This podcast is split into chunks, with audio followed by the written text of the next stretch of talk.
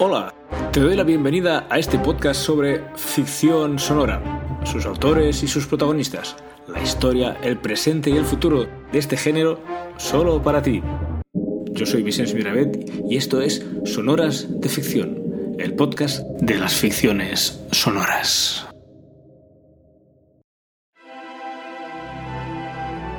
Hola, ¿qué tal amigos? Bienvenidos otra vez a Sonoras de Ficción. Hoy estoy muy contento porque voy a encontrar a Ana Ferré Albertí, que es socia fundadora del podcast Verisit Sulfuric. Es una pasada de podcast, siempre con historias cambiantes, siempre original, siempre divertido. Voy a ver si lo encuentro. Supongo que con este nombre, Verisit Sulfuric, debe estar en algún tipo de laboratorio. Voy a ver.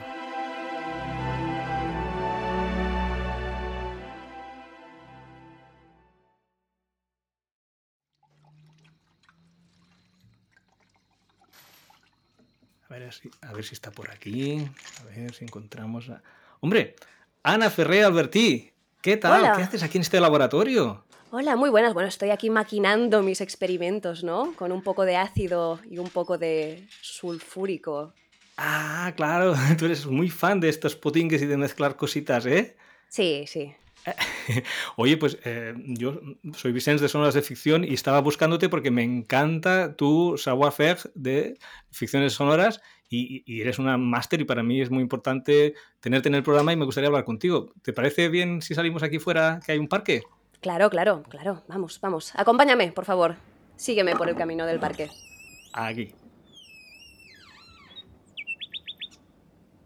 Mira qué bien, qué buen día. Oye, pues Ana Ferrer Albertí, no sé, cuéntame, ¿cómo llegas tú a las ficciones sonoras? ¿De, de dónde sale? ¿De dónde lle- llega tu inspiración para llegar aquí?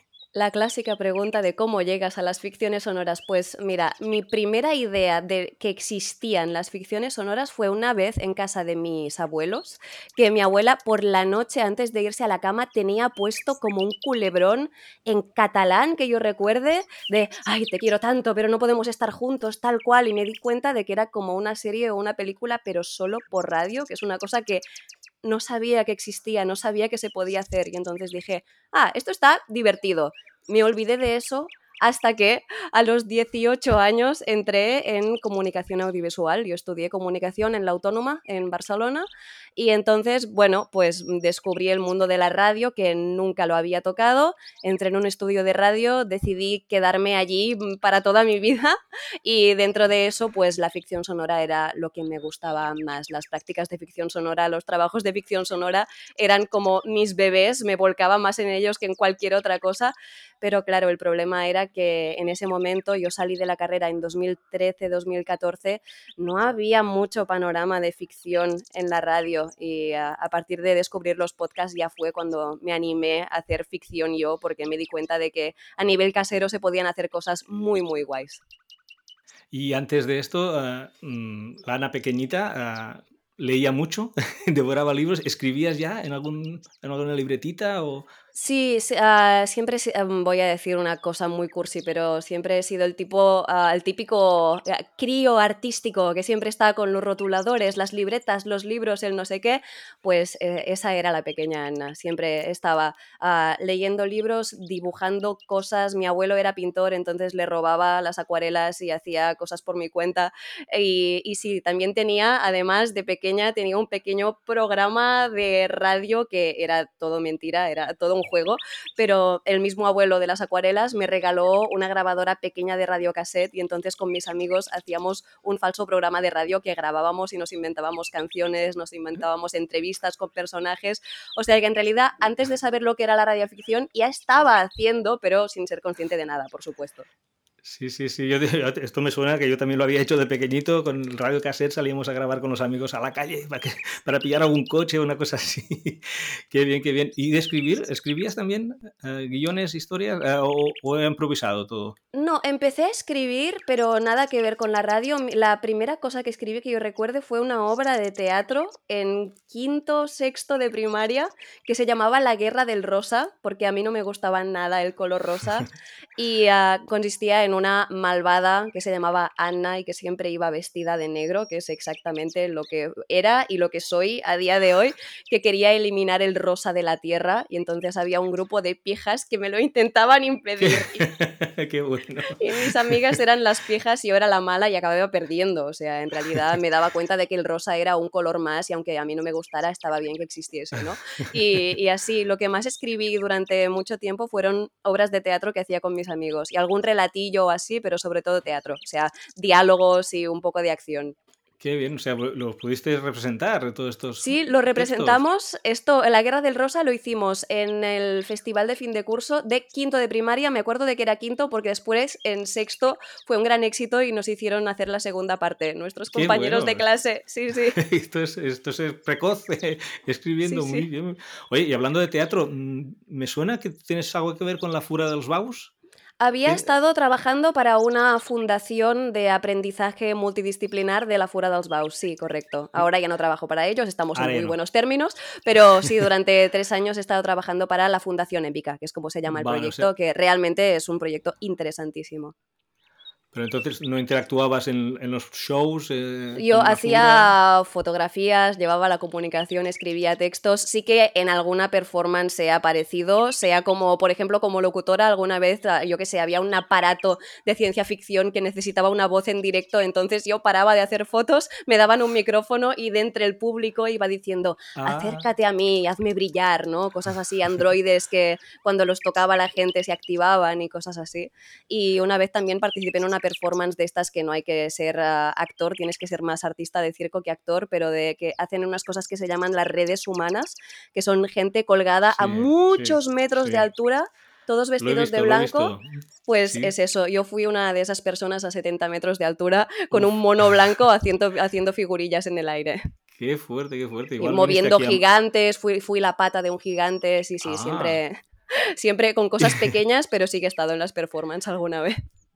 ¿Y, esto ha dejado alguna semilla para tu imaginación, para tu creatividad? ¿Te Hombre, es, ah, es, un campo de cultivo mm, ah, fresquísimo, lo que es la. Sobre todo, no sé, dentro de la Fura concretamente, porque no he trabajado nunca en un proyecto totalmente dentro de la Fura, he estado más como orbitando épica, pero lo que se hace allí es juntar a muchísima gente de muchísimas disciplinas, con conocimientos muy distintos y muy fáciles de combinar, que entre todos crean una performance a partir de esto, todas las cosas que saben. Entonces, ver cómo interactúan tantas mentes y el trabajo en equipo que se hace allí ah, no es solo una lección de creatividad, sino una lección de eso, de trabajar con muchas personas que pueden ser muy distintas a ti para sacar un proyecto adelante, como el proyecto es lo más importante y vamos a trabajar para él, que es un poco también lo que hacemos en Barisit. Cualquier cosa que pase, no pasa nada porque vamos a sacar el proyecto adelante, sea como sea.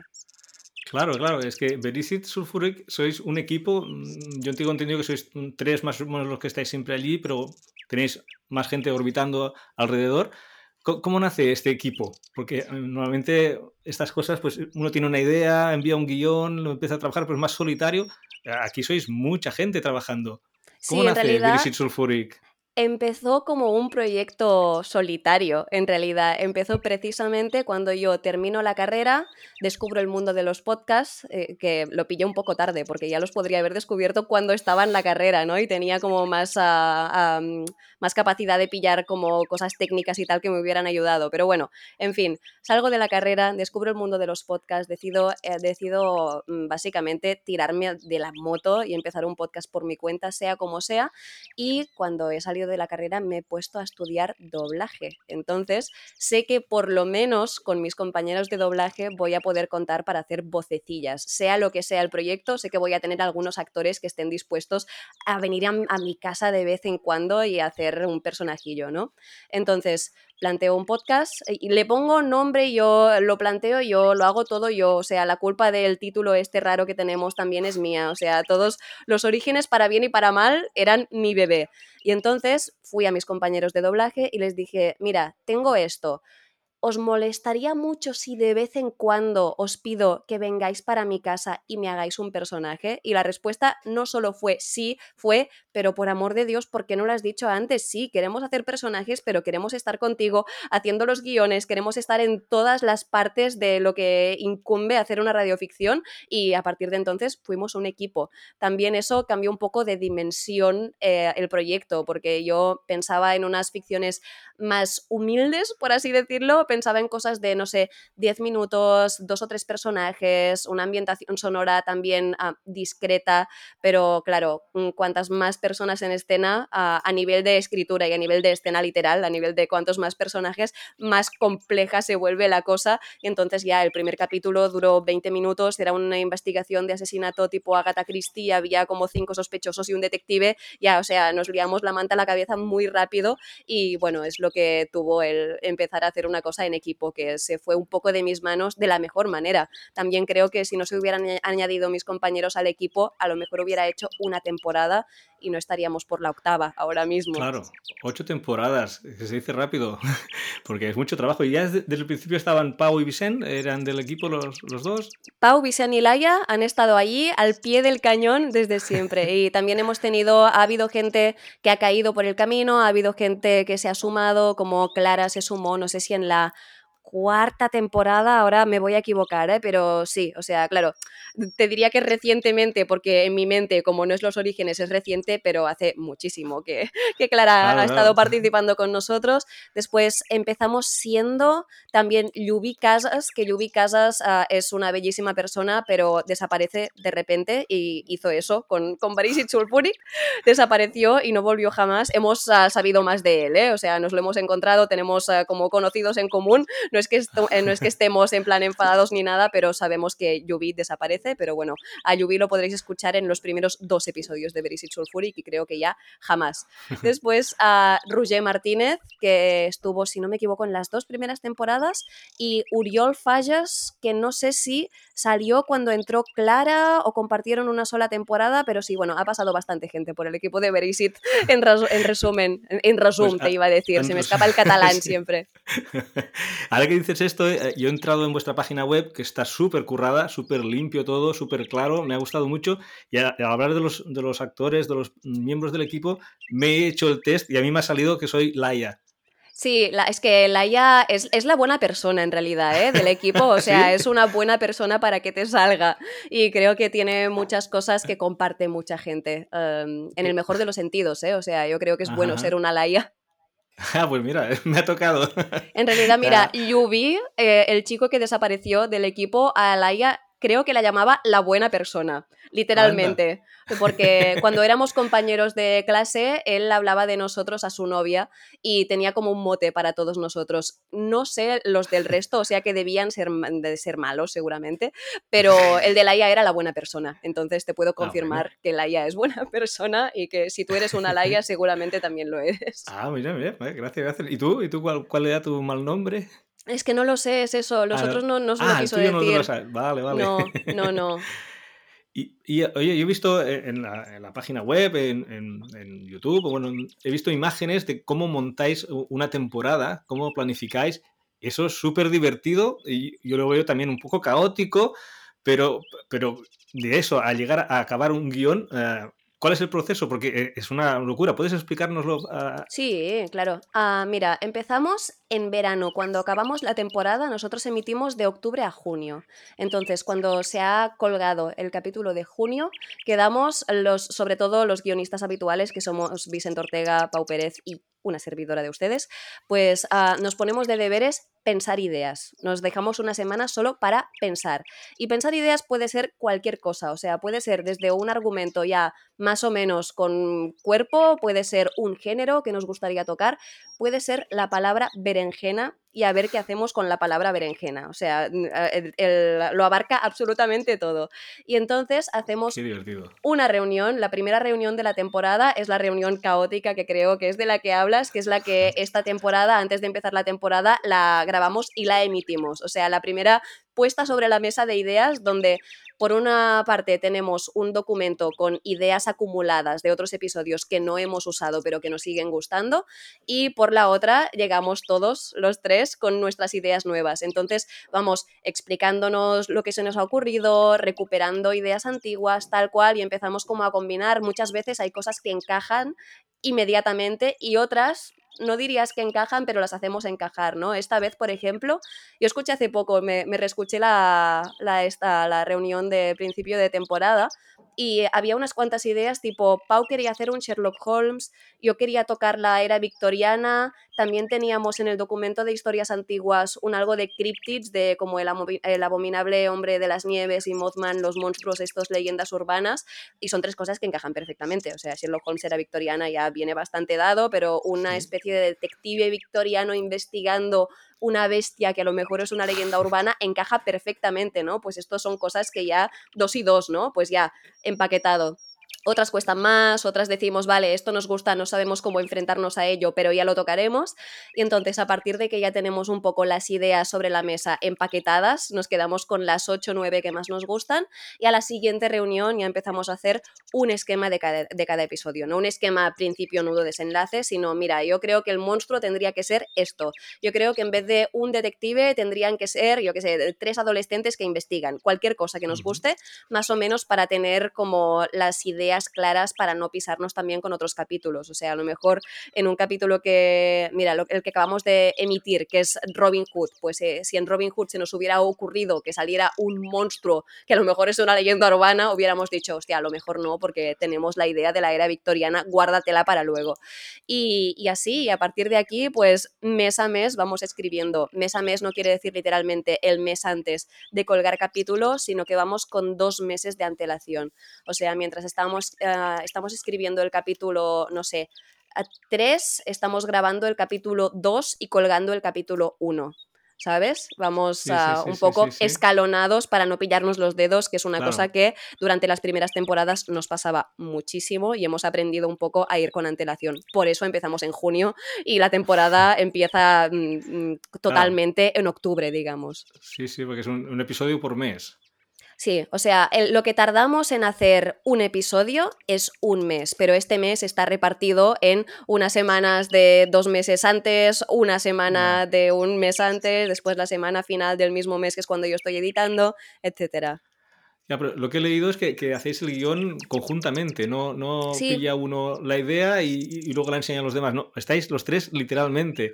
Eh, eh, yo en música, cuando hemos compuesto canciones más de uno, siempre es cachondeo total, porque cuando hay tres, entonces empieza el cachondeo. ¿Lo, lo controláis, el cachondeo? O ya es lo que buscáis. No, no, y es la idea. es la idea, ¿no? A veces nos tenemos que centrar, claro, sí, pero creo que algunos de los mejores gags de Barisit han salido literalmente por el cachondeo. O sea, han salido porque estábamos haciendo el imbécil. No sé, por ejemplo, voy a volver a Robin Hood, que es nuestro último capítulo.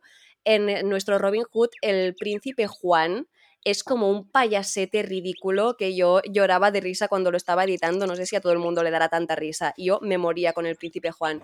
Pero el príncipe Juan, antes de empezarlo a escribir, no teníamos ni idea de cómo iba a ser. O sea, yo llegué a ese episodio súper preocupada de cómo va a ser el príncipe Juan. Es que sabemos cómo son el resto de personajes. Este tipo, yo no sé cómo es y no quiero que sea un rey, un, una, bueno, un príncipe que ha usurpado la corona, así como un déspota que solo quiere dinero, muy serio, muy malvado porque se me queda en muy poco. Pero entonces empezamos a improvisar y Pau se puso a hacer él de príncipe, que esto pasa a veces. Improvisamos todos juntos nuestros personajes y Pau se puso a decir, apunta, apunta que te voy a decir lo que te tienes que llevar para matar a Robin Hood. Flechas, caballos.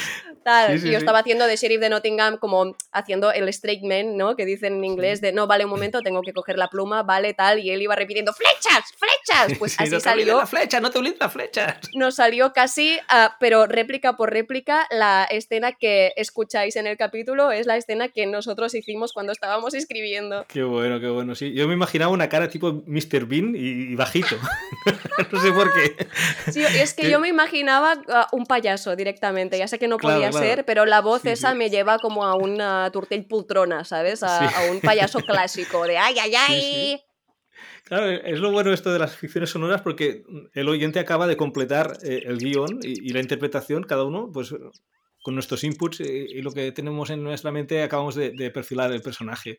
Claro, es lo bonito. Yo creo que mi príncipe Juan y tu príncipe Juan pueden ser radicalmente distintos de imagen porque es que no tiene una imagen. Además, yo hago las portadas de, los capítulos y los dibujo ah, como me los imagino yo, pero eso no quiere decir que esa sea la imagen de los personajes, ¿eh? es la imagen que se me ha ocurrido dibujar. Pero si tú te imaginas, yo que sé, a Robin Hood súper delgadito, sin los pedazos de músculos que he hecho yo, pues libre eres de hacerlo. Claro, claro. Bueno, luego hay algunos como el, fraile que canta y todo, todo, esto, te imaginas un poco ya por la cultura de, las películas de Robin Hood que has visto, te, haces una idea, ¿no? Y la verdad es que, tenéis una gran dote de interpretativa de, crear personajes distintos, eh, siendo siempre eh, los mismos, pues creáis un, universo que, que, a mí me fascina. Y eh, una cosa que para los que no los conozcan, vosotros hacéis capítulos tanto en catalán como en castellano.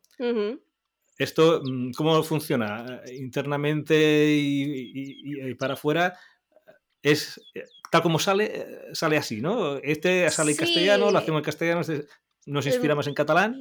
la gran mayoría de veces, si hacemos algo en castellano es porque tiene un motivo a nivel de que, yo qué sé, el final de temporada pasado era una parodia precisamente de los doblajes españoles de los años 30-40, entonces no había cojones de hacerlo en catalán, eso, teníamos que hacer esta entonación de los años 30, entonces teníamos que hacer eso.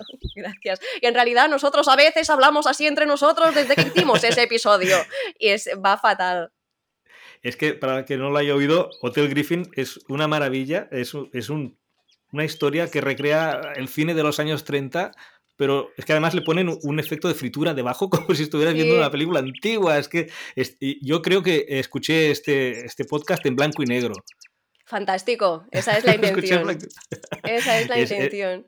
Es, que los diálogos, las palabras utilizadas, y eh, aparte de la entonación y la historia. La historia es que eh, te crees que estás viendo una película en blanco y negro en el cine de tu barrio de pequeño y es genial y os felicito porque me ha gustado muchísimo.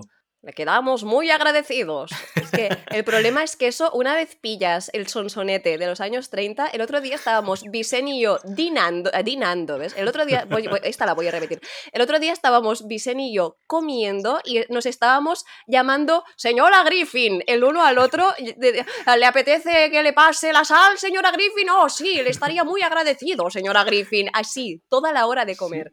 O sea, no se va nunca eso. Es increíble, yo te digo que no he escuchado todos los vuestros capítulos, los voy escuchando, pero este de momento es mi favorito. Este capítulo me ha gustado mucho. Gracias. Es uno, creo que es uno de mis favoritos también, porque yo hacía mucho que estaba apretando para hacer eso, pero sabíamos que teníamos que tener tiempo para pillar bien las referencias y para poder ensayar con los actores, que esto es algo que no hacíamos nunca. Pero claro, en ese caso. Es una pregunta que te quería hacer. Si los ensayos. No, no, nosotros no ensayamos porque, claro, venimos del doblaje. Entonces, cuando tú llegas a un estudio de doblaje como actor, te encuentras con la película y te dicen, vale, este es tu personaje, es un cabrón que pega a su hijo y ahora la primera escena empiezas pegando a tu hijo, venga, dale, y bueno, te cuentan un poco de qué va la película y cómo es tu personaje, pero tiras de eso, tú no ensayas, o ya tienes la referencia delante y tal, puedes repetir los takes, etcétera, y somos un poco de, de esa escuela en el sentido de que, por una parte, más de la mitad del equipo ya hemos escrito los episodios, así que ya sabemos un poco de qué va la cosa. Después que muchas veces tenemos actores invitados que no les queremos ah, robar más tiempo del que ya nos están dedicando cuando vienen a grabar, entonces uh, sí, ah, asumimos que la gente va a venir sin siquiera haberse leído el guion y no es una cosa mala, o sea, es una, es una cosa que pasa y que como puedes repetir cada réplica tantas veces como quieras, no hay problema. Nosotros te vamos a ir guiando y cuando la tengamos vamos a pasar a la siguiente y ya está. Pero sí, en el caso de Hotel Griffin, como el sonsonete la, la, cantarella, la que diríamos en catalán, era tan específico, sí que ensayamos, pero es la única vez que ha pasado.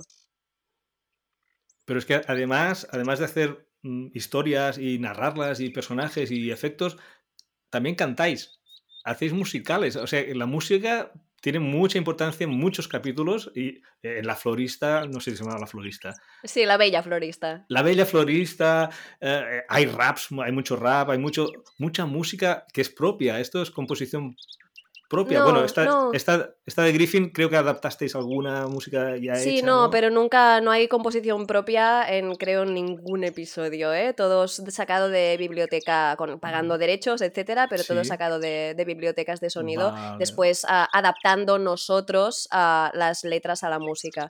O las, o sea, las letras a la música. A ver, a veces pillamos tracks instrumentales donde nosotros nos inventamos una melodía y hacemos que encaje. Y a veces encontramos a algunas canciones que ya tienen letra en inglés la gran mayoría de veces y sacamos la, pista de la letra porque en las bibliotecas, claro, estamos suscritos a, a, servicios de pago de bibliotecas buenas que te dejan hacer eso, ¿no? Te pasan distintos tracks, uno de los tracks es el de la voz y entonces lo quitas y tú adaptas un poco la letra ah, original a tu capítulo. Sí, si tuviéramos que además hacer composiciones duraría un poco más de un mes, yo creo, el proceso de todo. Me encantaría, ¿eh? O sea, si, si pudiéramos añadir un músico al equipo sería fabuloso, pero no sé si tenemos ahora mismo el tiempo de tener músico propio. Claro, claro, ¿no? Igualmente, componer la letra pues tiene su trabajo y, ya, ya me gustaría a mí saber el inglés suficiente para saber las letras que, que habían, por ejemplo, en Hotel Griffin, porque... Ah, bueno, no significan mucho, ¿eh? Son igual que las letras de, originales de las películas de los 30 que dicen ah, let's party, let's dance y ya está, en la escena del cóctel es básicamente eso, pues hicimos lo mismo. Es que vuestro estilo siempre me gusta porque siempre hay juegos de palabras, siempre hay ah, cosas jugando con el absurdo y me imagino que las letras en inglés también habréis jugado un poco con esto. Es la, no, ¿eh? en ese. Fuimos tan, tan al dedillo con eh, Hotel Griffin y los años 30 que fuimos a los tópicos. O sea, es chistoso si estás acostumbrado a escuchar música de los años 30, que en mi caso yo escucho mucha música muy rancia, entonces calcamos prácticamente estructuras de versos que se hacían eh, en la época. Hay una referencia directa a una canción de Cantando bajo la lluvia, pero una referencia directa quiere decir dos versos literales de una canción de Cantando bajo la lluvia y, y así. O sea, es gracioso si estás acostumbrado a ese tipo de música. Si no, se asume que tampoco tienes que entender nada porque es la canción, de, una es la canción del amor y la otra es la canción de la fiesta, no te pierdes nada si no lo entiendes. Ya, es, la, es un poco la gracia de la cosa. Vale, vale, pues a mí ya te digo que, es una de las partes que destaco y me encanta de Verisir Sulfuric, la capacidad de musicalizar y, poner música en muchos, muchos capítulos y me, encanta, me encanta. Y yo también tenía ganas de preguntarte porque eh, en el PodTalks de 2021 Ah, en tu intervención hablabas de la historia de, las ficciones sonoras de, y me, encantó tu maestría y escuché el capítulo que, que, colgasteis. Eh, eh, las ficciones sonoras, creo que se titula, de las ficciones sonoras. Sí, los podcasts y la ficción, creo que se llamaba el... Bueno, sí, o sea, es una... lo vas a contar tú. Cuenta, cuenta. bueno, es, es una, una, masterclass que diste para la universidad y, y, es una masterclass que creo que se tendría que escuchar toda la gente que, que ame las ficciones sonoras. Y aquí en Sonoras de Ficción, pues, pues yo muy fan de, saber la historia, porque ya te digo que llegué tarde, aunque habíamos jugado con los amigos a hacer ficciones sonoras, la verdad es que, el bagaje que tú explicas allí mm, me encanta porque, porque buscas información y no encuentras. Entonces tú lo has resumido muy bien allí. Y no sé, ¿podrías explicar, hacernos un pequeño resumen así introductorio de la historia de las ficciones sonoras? Sí, a ver, claro, en, ah, yo me centraba sobre todo en Estados Unidos, que es donde hubo la, era de oro de la radio, ¿no? Que se llama, que, y yo tiro mucho, yo te contaba justo antes de empezar la entrevista que yo escucho casi exclusivamente podcasts americanos. Yo, a mí me tiran mucho sonoramente los Estados Unidos. En otras cosas no, pero sonoramente sí. Entonces, durante la Golden Age of Radio, durante la era dorada de la radio, se hacían radioficciones a cascoporro, o sea, se hacía eh, radio de todo tipo. Es la imagen típica de la familia americana sentada alrededor de la radio para escuchar lo que ponen, pues había radioficciones, pero los grandísimos artistas de la época tenían sus programas de radio, etcétera, etcétera.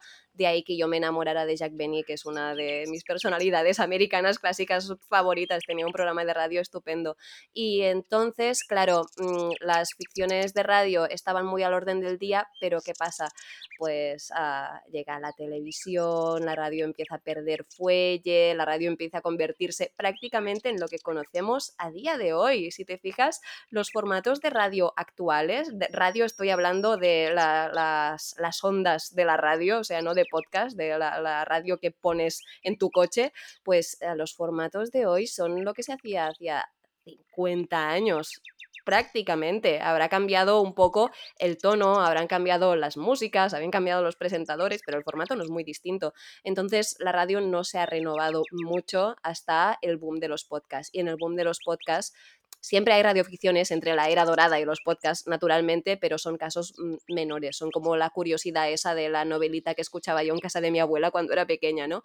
Y eso, cuando llegan los podcasts ah, con la mm, posibilidad de experimentar y la facilidad de no tener un jefe de una radio que te diga, no, esto no lo puedes hacer, esto es demasiado raro, se abre un nuevo mundo de posibilidades también porque han pasado muchísimos años y las herramientas de narrativas de comunicación y etcétera que había en los años 40 no son las mismas que en los años 2010, 2020. Así que bebiendo de otros formatos y aprovechando las nuevas herramientas narrativas podemos hacer lo que nos propongamos en radioficción. Esto es ah, el resumen muy resumido de lo que explicaba en esa clase, si no me equivoco. Sí, me acuerdo que, presentabas podcast como The Shadow, uh, Welcome sí, The Shadow es un súper clásico. Sí, Welcome to Night Vale.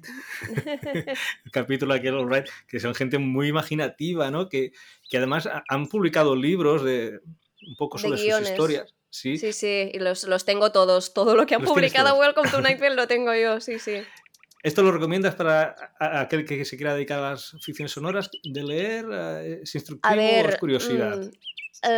Yo se lo compro porque les doy como mi apoyo en, todo lo que pueda eh, a Welcome to Night Vale y como friki de la ficción sonora, como apasionada del podcast. Lo que tiene muy interesante es que en esos libros hay prólogos, a veces de los guionistas, a veces de los actores, pero antes de cada capítulo te cuentan una anécdota. A veces es a lo mejor uno de los actores protagonistas que cuenta, yo qué sé, eh, en este capítulo el novio del protagonista está perdido en un desierto y justo en ese momento yo también estaba estaba teniendo una relación a distancia con mi novio, yo qué sé, pero a veces son los guionistas que te dicen, aquí usamos una herramienta narrativa muy interesante que yo le decía a Joseph que no funcionaría y Joseph me acabó dando la razón, entonces sí, alguna curiosidad podéis encontrar. Qué bien, qué bien. Bueno, yo también he visto en la página web que vosotros habéis publicado cuatro o cinco libros, eh, como veréis bueno, Publicar, publicar, hemos publicado uno. Tenemos publicaciones entre comillas que algunos son como cuadernos de vacaciones, de estos de pasatiempos que te los puedes descargar tú tranquilamente. Sí, sí, que, es genial porque, porque lo puedes escuchar y además tienes un cuaderno para, hacer ejercicios. O sea, es, Esto empezó como un regalillo que, los, que les hice al final de la no sé si segunda temporada a los compañeros de equipo, les hice yo un juego de, pasatiempos de cada uno de los capítulos de Barisit tenía un ah, pasatiempo asociado. Y entonces dijeron, pero esto está genial porque no lo publicamos para los oyentes. Y a partir de aquí, cada vez que hacemos unos no sé si 20 capítulos más, que acaban siendo dos, dos, temporadas, dos o tres temporadas, creo que es un poco más de 20, pues hago un cuaderno nuevo. Y creo que después de esta temporada toca cuaderno, o sea que aquí tienes el teaser del, próximo cuaderno de verano. Claro, claro, está muy bien porque eh, los fans pueden recrear todo, todo este universo y además habéis creado oh, una recuperación de los, de los guiones. Sí, este es el que editamos, propiamente dicho. Fue autoedición, o sea, fue una cosa que hicimos a través de un Berkami, hicimos un proyecto que no llevábamos mucho tiempo, creo que llevábamos tres temporadas, o sea, ahora tendríamos muchísimo más material si quisiéramos hacer como un segundo volumen o lo que sea, pero hicimos algo parecido a Welcome to Night Vale, un recopilatorio de guiones. En el caso de Welcome to Night Vale, los editan todos, van sacando, a medida que van sacando temporadas, van sacando recopilatorios. Nosotros hicimos una selección, porque también voy a decir con total sinceridad, la primera temporada, que en vez de hacer un capítulo al mes, hacíamos uno a la semana y todavía estábamos empezando, hay capítulos muy malos. O sea, no, pasa nada, estábamos empezando, soy la primera de admitir que la primera temporada anda un poco coja, pues no íbamos a poner los capítulos malos en nuestro libro. Pero sí, están algunos de nuestros capítulos favoritos de Barisit, están algunos capítulos de tres minutejos de La Hora de Zach Zachary, que es una sección que hicimos un verano en Cataluña Radio, y también está una obra de teatro que solo se editó para ese libro y solo se representó como lectura dramatizada en las presentaciones del libro que hicimos, pero no, nunca se ha representado en directo. Vale, vale. Sí, es que me, me he leído un poco eh, el- la guía del buen presentador y claro, me encuentro que la frase es lapidaria, para ser un buen presentador lo mejor es no ser un presentador. Exactamente. Sí, esto era, claro, la guía del buen presentador era como una de las recompensas del Berkami de cuando el proyecto del libro, pues cuando aportabas, yo qué sé, 20 euros, además del libro, te llegaba un pequeño librillo escrito por Zach Zachary, que es el personaje este de Cataluña Radio, donde, que también es un personaje de un capítulo nuestro, pero era el verano que acabábamos de hacer cada día un capítulo de Zach Zachary en Cataluña Radio, pues eso, Zach Zachary te hacía como una guía de cómo ser buen presentador y ahí está. Sí, sí, es, sí, es muy un gracioso, libro he pequeñín, sí, ah, cómodo de detener. sí, simpático. Y, te iba a decir, A- antes has hablado del, del teatro, también tenéis la capacidad de lle- llevar al directo alguna representación de un podcast vuestro. Esto es genial. ¿Cómo, cómo surge la idea? ¿Cómo, cómo es Sí, prepararse un, un directo como una obra de teatro? Sí, a ver, yo realmente cuando empezamos la primera temporada de Barisit Sulfuric, mi sueño dorado era alguna vez hacer un espectáculo de radioteatro, pero pensaba, hostia, es que somos unos pringados, si ya nadie escucha radioficción, ¿quién va a querer ver radioteatro, no? Pero ¿qué pasó? Que la primera temporada de Barisit la financiamos con un Berkami, otra vez, bueno, por primera vez con un Berkami, entre la primera y la segunda temporada teníamos que hacer algo porque no teníamos dinero y teníamos que pagar derechos de autor, músicas, al alojamiento de la web, estas cosas. Y dijimos, oye, ¿por qué no hacemos un espectáculo de radioteatro y con, los, eh, con lo que ganemos de las entradas, pues nos sirve para financiar toda la segunda temporada? Y así lo hicimos, empezó por necesidad, también como un proyecto que nos hacía una ilusión tremenda.